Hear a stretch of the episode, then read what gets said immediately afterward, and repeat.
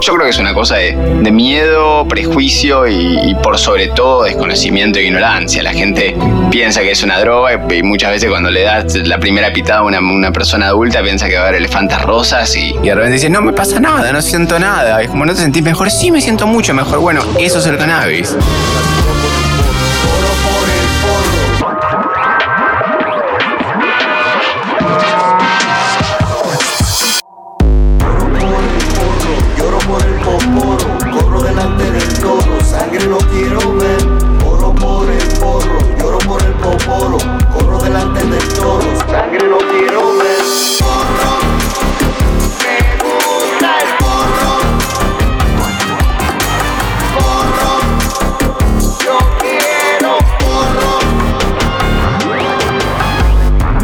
Bienvenidos y bienvenidas a Porro.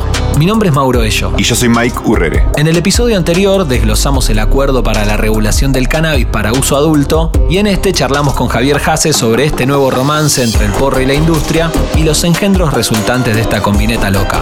Porque hay algo más tabú que el consumo del porro y es la venta del porro. Tabú que solo se mantiene en los países en los que todavía no fue regulado porque los que la hicieron ya la están contando. Escucha lo que pasa en el fondo de la legalización mientras los hippies gringos miran azorados como el monstruo del capitalismo, les mete el THC hasta en las salchichas. ¿Posta? Posta. Mi nombre es Javier Jase. Javier es autor del libro Start Your Own Cannabis Business, una guía paso a paso para meterse en la industria de la marihuana. Es director ejecutivo en Benzinga Cannabis, un portal enfocado en los negocios de la planta en Estados Unidos y fundador del planteo.com, otro sitio de noticias parroquianas orientado al público de habla hispana.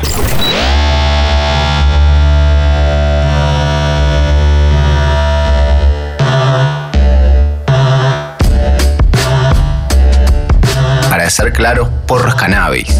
Y cannabis es porro, no nos confundamos, es lo mismo. ¿Queremos superar el estigma? La mejor forma es militar porque no se conciba como algo estigmatizado, no hacer de cuenta que no exista, no rebrandearlo. Imagínate si pensáramos que la forma de superar la violencia de género es cambiarle el nombre y ahora la, llamáramos caricias de macho y está todo bien. No, no está todo bien, sigue estando todo mal, ¿entendés? El cambiar la palabra no cambia la situación, o cambiar una situación o no. Me encanta igual que se rebrandee porque ayuda, pero definitivamente no vayamos a buscar a la gente que dice porro y condenarla por llamar al cannabis porro, porque lo es. Siempre que hablamos de porro es o industria o narcotráfico. Al segundo lo conocemos bien, pero ¿qué entendemos cuando hablamos de la industria? La industria del cannabis no se reduce a plantar, transportar y vender porro. No importa si es medicinal o es recreativo, el porro se produce más o menos de la misma forma y se vende más o menos de la misma forma. Hay pequeñas sutilezas que diferencian el cannabis recreativo del medicinal, son distintas cepas, cosas por el estilo, pero dentro de todo es eso, es un sistema de producción agrícola básico. Producís la materia prima, la, la procesás un poquito, la transportás y la vendés. Empaquetada, sin empaquetar, bueno, son detalles. Lo interesante de la industria del cannabis es que tiene un montón de otras verticales, de subsectores en la industria. Cuando se habla de la industria del cannabis, se habla de todo lo que genera la legalización. ¿Qué pasa? Cuando vos eh, empezás a plantar cannabis, de repente necesitas seguridad física para que no te roben el porro o para que no te asalten en el dispensario donde estás vendiendo el cannabis. Eh, necesitas servicios de software específicos para traquear, para, para, seguir desde el momento en el que pones la semilla, qué semilla es, hasta el momento en el que lo vendés. Eh, necesitas programas o, auditores, depende de, cada lugar, que se aseguren de que estés cumpliendo con todas las normas del gobierno y que estés reportando al gobierno de una forma correcta. Hay firmas de inversión que surgen de la legalización para invertir en estos negocios específicos porque los inversores tradicionales muchas veces no están invirtiendo. El estallido de repente de venta de fertilizantes, de fertilizantes específicos para el cannabis, macetas, este, servicios de gestión de personal. Te voy a dar un ejemplo de unos amigos míos que abrieron un cultivo legal en Colombia y de la noche a la mañana tenían, en, seis meses tenían 400 empleados. Entonces, cuando hablamos de industria del cannabis es súper amplio. No hay una sola industria, ¿no? Es una variedad de industrias que se nuclean y se generan a partir de la legalización.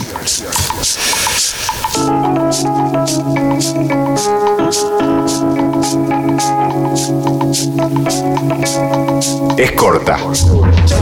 La industria del cannabis no se reduce al porro. En esta industria que crece y crece, los países agroexportadores aparecen como personajes clave en el abastecimiento mundial. Como es el caso de Colombia, que hoy busca posicionarse como el próximo epicentro a nivel global para las exportaciones de cannabis.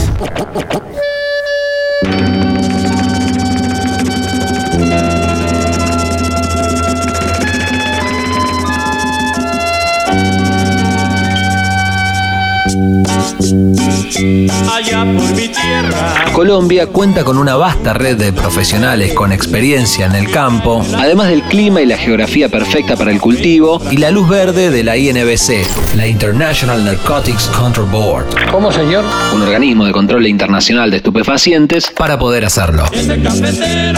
Y semejante cuadro tiene a los inversionistas babeando. Una cartica que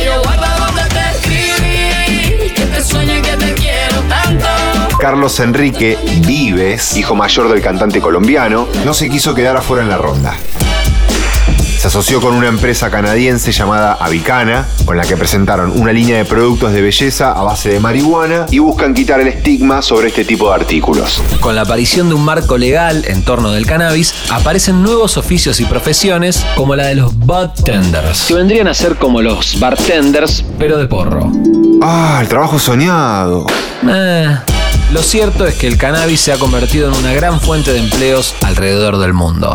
Este porro parece un porro cualquiera. Sin embargo, es el porro más caro del mundo. Porro.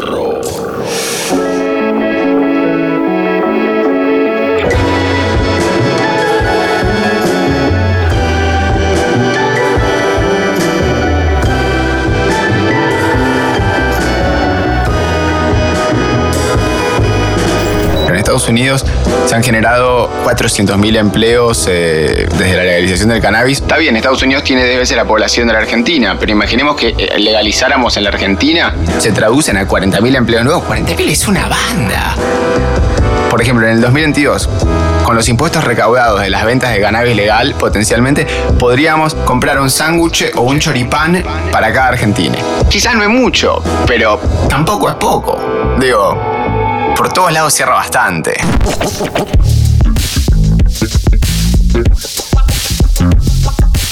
A partir de los diversos modelos regulatorios, la industria se desarrolla de distintas maneras. Pero básicamente se respeta la regla que en donde menos interviene el Estado, más espacio ocupa el mercado.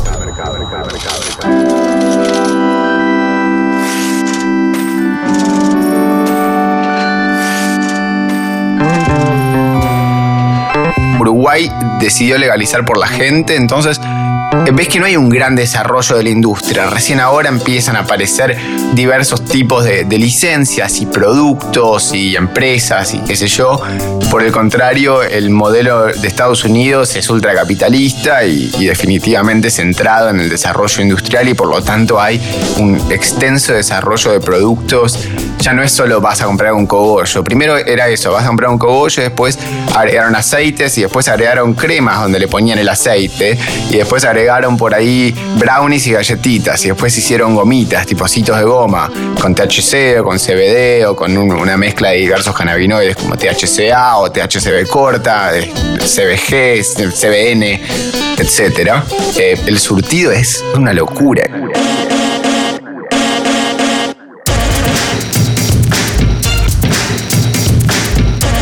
Algunos de los ejemplos extremos, incluso para los más fanáticos, son los vinos con THC, los snacks de carne seca, el famoso charqui, y las salchichas con THC. Una especie de póngale THC a todo, con el único objetivo de vender y vender y vender y vender y vender y vender y porro. Y en Canadá eh, es un sistema que eh, hasta hace poco era medicinal, pero con un mercado gris muy grande. Cuando digo mercado gris, quiero decir, el consumo recreativo no era legal, pero ya había locales que operaban, iban, los cerraban, los abrían, los cerraban, los abrían. Hay mucha cultura canábica en la sociedad.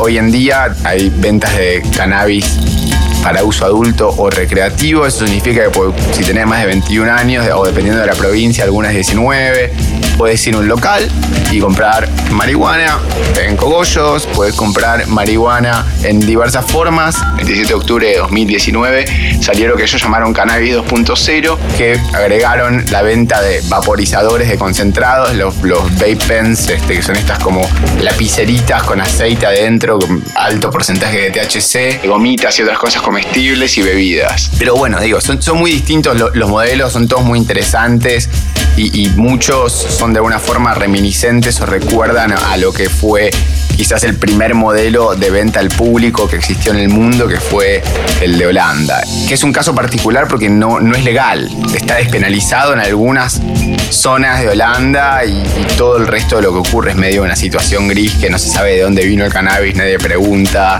y qué sé yo, pero está un poco modelado en ese tipo de sistema donde uno entra a un local y se, se va con, con su porro. porro, porro, porro. Importa el modelo de legalización o regulación que haya. En todos los casos se sigue respetando la regla que recién mencionamos, pero que no está de más repetir. Si el Estado no está presente, el que avanza es el mercado. Está claro que no podemos hablar de un solo modelo, sino que este se adapta a las necesidades de cada país o región en la que se aplique. Nosotros en Argentina deberíamos tomar lo mejor de cada uno teniendo en cuenta nuestras necesidades. Escuchemos al expresidente uruguayo José Pepe Mujica hablando de su modelo de legalización. Nosotros le llamamos regulación de un mercado que ya existe. Regulación. Más que legalización. El consumo de marihuana ya existe. Y hay todo un mercado clandestino. Nosotros queremos afectar la raíz económica. Porque esto es un negocio. Un negocio prácticamente monopólico para quienes lo practican.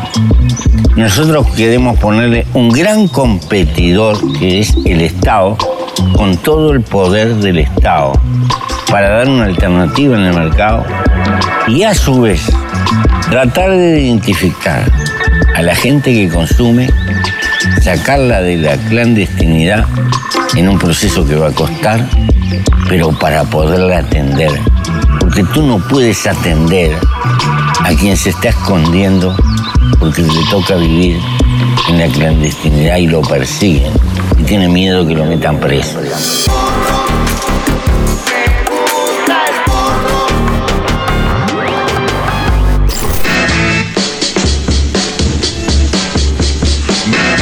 El episodio anterior hemos hablado de la importancia de que el autocultivo sea contemplado en un marco legal y de cómo democratiza el acceso a la planta, además de empoderar a pequeños productores dándoles nuevas herramientas para sustentarse. Todo esto visto desde la óptica de los consumidores, claro. Pero si nos ponemos las gafas del mercado, el autocultivo representa un gran competidor que lo único que hace es privarnos de ganancias exorbitantes. Bueno, bueno, bueno, bueno, bueno, bueno, bueno, bueno, bueno. En el caso del autocultivo, depende de cada modelo. Hay modelos que, que permiten el autocultivo y otros que no. Y hace poco hubo un escándalo interesante en Estados Unidos de, de una de las empresas más grandes, eh, también cotiza en bolsa, va- varias que armaron un grupo de lobby para presionar a los políticos para que prohibieran el, el autocultivo. Son las mismas empresas que se enorgullecen de ser los campeones de la legalización y del movimiento y de repente lo son solo cuando va a beneficiar a estas empresas. Y nuevamente, depende mucho de, de quién implemente las leyes y cómo.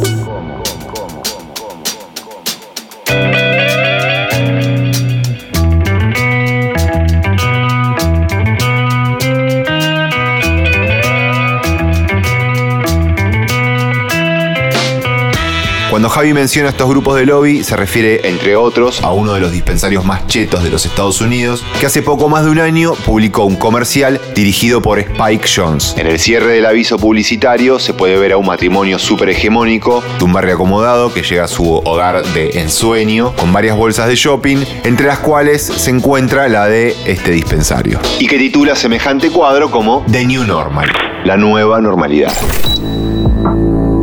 Normal. En una primera mirada, esta idea de legalización, normalidad, parece copada o cool. Pero en profundidad revela una aspiracionalidad escondida en el rebrandeo del porro. Decíamos, estos chetos también forman parte de la Asociación de la Industria del Cannabis Medicinal de Nueva York, un grupo que en su momento habría presionado para que el gobernador de Nueva York, Andrew Cuomo, mantuviera ilegal el autocultivo de cannabis. Uno de sus argumentos era que con el cultivo casero se hacía imposible que el Estado pudiera eliminar el mercado negro. Por ahí tenés que comer porro. ¿Cómo? Comerlo. ¿Comer porro? Porro.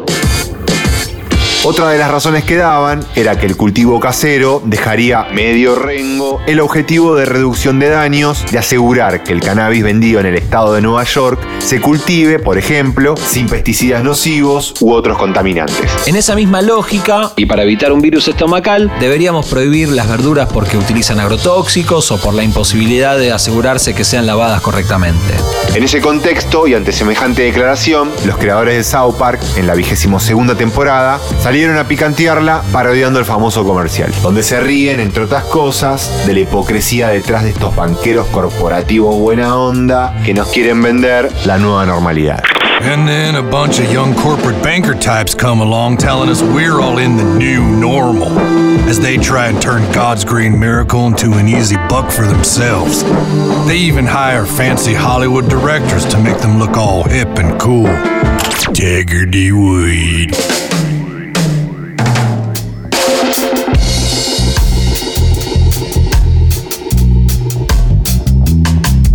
La industria del cannabis, si bien no se limita a la planta, gira en torno a ella. Y en algunos lugares es tan rentable que su cultivo compite con otros más tradicionales, como sucede en California, el mayor productor de vinos de los Estados Unidos.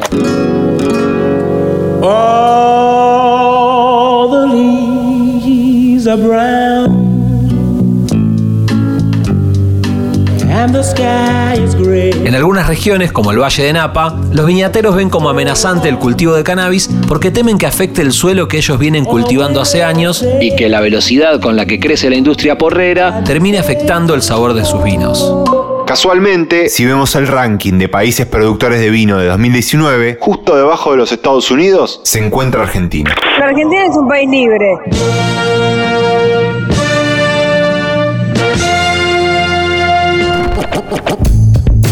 Nuestro país es tierra fértil para el crecimiento de la industria canábica. Y hay varios actores internacionales de peso queriendo desembarcar en la región, pero la ilegalidad imposibilita que se investigue y desarrolle a nivel local esta industria, lo que lleva a que estos inversores miren hacia nuevos horizontes como el colombiano.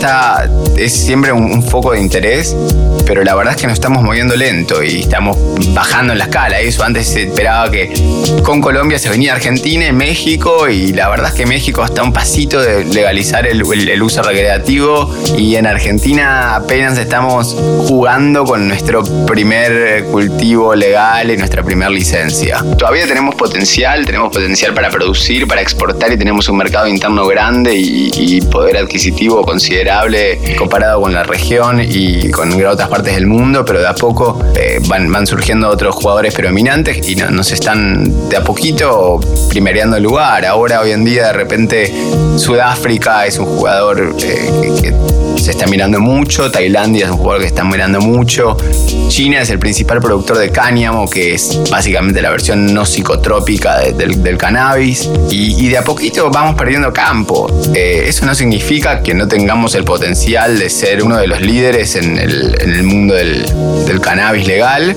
pero estamos ahí.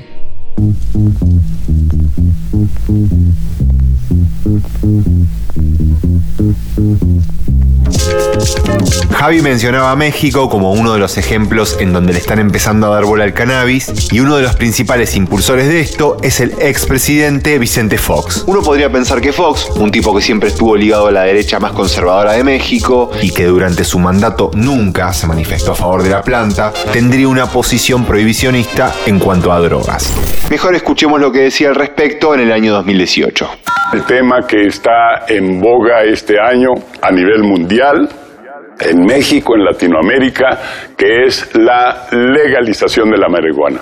Pasar de una industria de criminales, de homicidios, de muertes, a una industria legal, documentada con empresarios, con agricultores, con distribuidores, con vendedores y con consumidores, ya sea uso médico o uso responsable con moderación. Después de mucho tiempo, hoy las prohibiciones caen por su propio peso, las prohibiciones no funcionan, nunca han funcionado y estamos moviéndonos de prohibición a regulación, como ya lo hacemos en el cigarrillo, como ya lo hacemos en el alcohol, como hoy se hace en tantas otras materias. Los seres humanos fuimos creados libres, no fuimos creados para imponernos prohibiciones, tenemos la libertad de elegir y de escoger qué es mejor para nosotros. Che, mirá qué piola que Fox, un tipo de derecha, se abra el faso, ¿no? Sí, pero no. El negocio de la planta es tan redituable que lo vuelve súper atractivo para el mundo de los inversionistas, que viendo la torta que se reparte en los países que legalizaron, se desesperan y dan el presente para no quedarse afuera. Es el caso del bueno de Vicente, que no es que un día se levantó y dijo, ya fue, voy a probar un churrito y se le fue lo careta, sino que es miembro de la junta directiva de una empresa relacionada al cannabis medicinal, además de activista a favor de la regulación de la sustancia. He venido a comprar. No hay. Solo quedan mexicanos. Y pocos. ¿Mexicano? ¡Ja! Dicen que esos sí son bravos. Y caros. ¿Cuánto? Tienen un precio especial. Dígame cuánto. Porro. En este nuevo escenario para la planta, vemos que aparece un sector de corte neoliberal, militando la misma causa que nosotros y nosotras, pero con objetivos muy distintos a los nuestros. El, el expresidente de México, Vicente Fox, es uno de los principales voces en el mundo de la política y, está involucrado en varios negocios, es asesor de High Times, una empresa canadiense colombiana que se. Y, la gente se vuelve loca y yo no estoy de acuerdo con sus políticas, pero ¿sabes qué? Bienvenido, esa era la misión, ¿no era la misión convencer a la gente, a todos estos caretas de que el cannabis estaba bien? Ahora, ahora se convencieron, no importa por qué razón, se convencieron y esto ayuda a que otros caretas, otros conservas, otros reaccionarios también se convenzan y que también lo apoyen. Y la verdad es que sin esos apoyos no legalizamos y no vamos a ningún lado. Burro.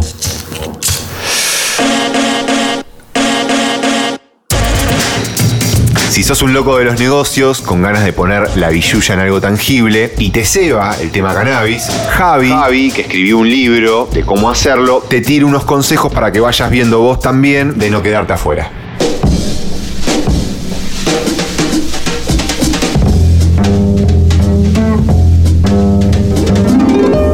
Para las personas interesadas en, en eventualmente entrar a la industria legal que, que surja en Argentina, les recomiendo que, que empiecen a educarse e informarse.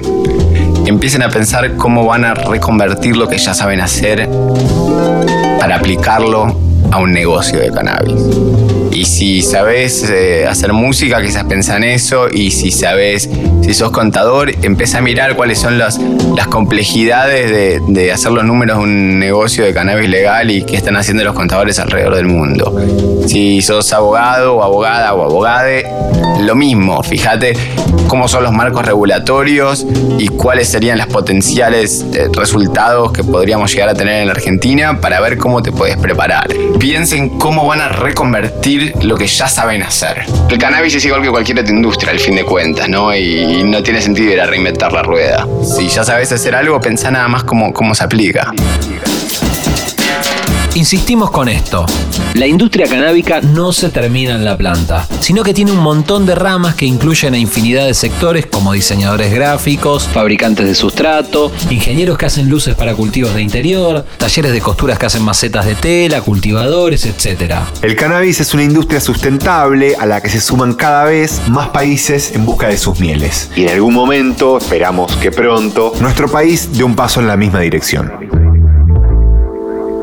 Encontrar la manera en la que podamos convivir con todos estos nuevos actores y trabajar en sinergia, al menos en un principio, será un desafío necesario de transitar si buscamos conseguir un marco regulatorio para el porro en Argentina. A mí me gustaría ver un avance. ¿no? Y, que debatamos entre todos a ver cuál es la respuesta adecuada para nuestro país y nuestro sistema. Lo que sí te puedo decir es, necesitamos una legalización plena médica y de uso adulto, porque hay gente que se está muriendo y gente que está yendo presa, y es todo ridículo.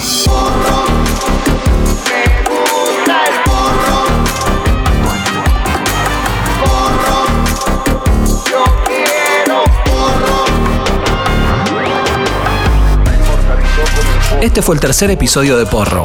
Esperamos que les haya gustado. Recuerden que para contactarse con nosotros lo pueden hacer a arroba porro podcast o a nuestras cuentas personales. Yo soy Mauro Ello, me pueden escribir a cualquiera de mis redes en arroba no soy Mauro. Y yo soy Mike Urrere, me pueden encontrar en Instagram como arroba los cocos. Agradecemos el arte de tapa de este y de todos los episodios al increíble Caveman y a Guli que nos hizo el hermoso opening. Estén atentos porque en estos días vamos a estar subiendo en historias destacadas en arroba porro podcast, data complementaria a cada episodio y alguna que otra sorpresa. Recuerden también darle seguir a Porro en su plataforma de podcast favorita. Y no cuelguen en compartir porro. Gracias por prenderse con Porro. Nos reencontramos la próxima semana.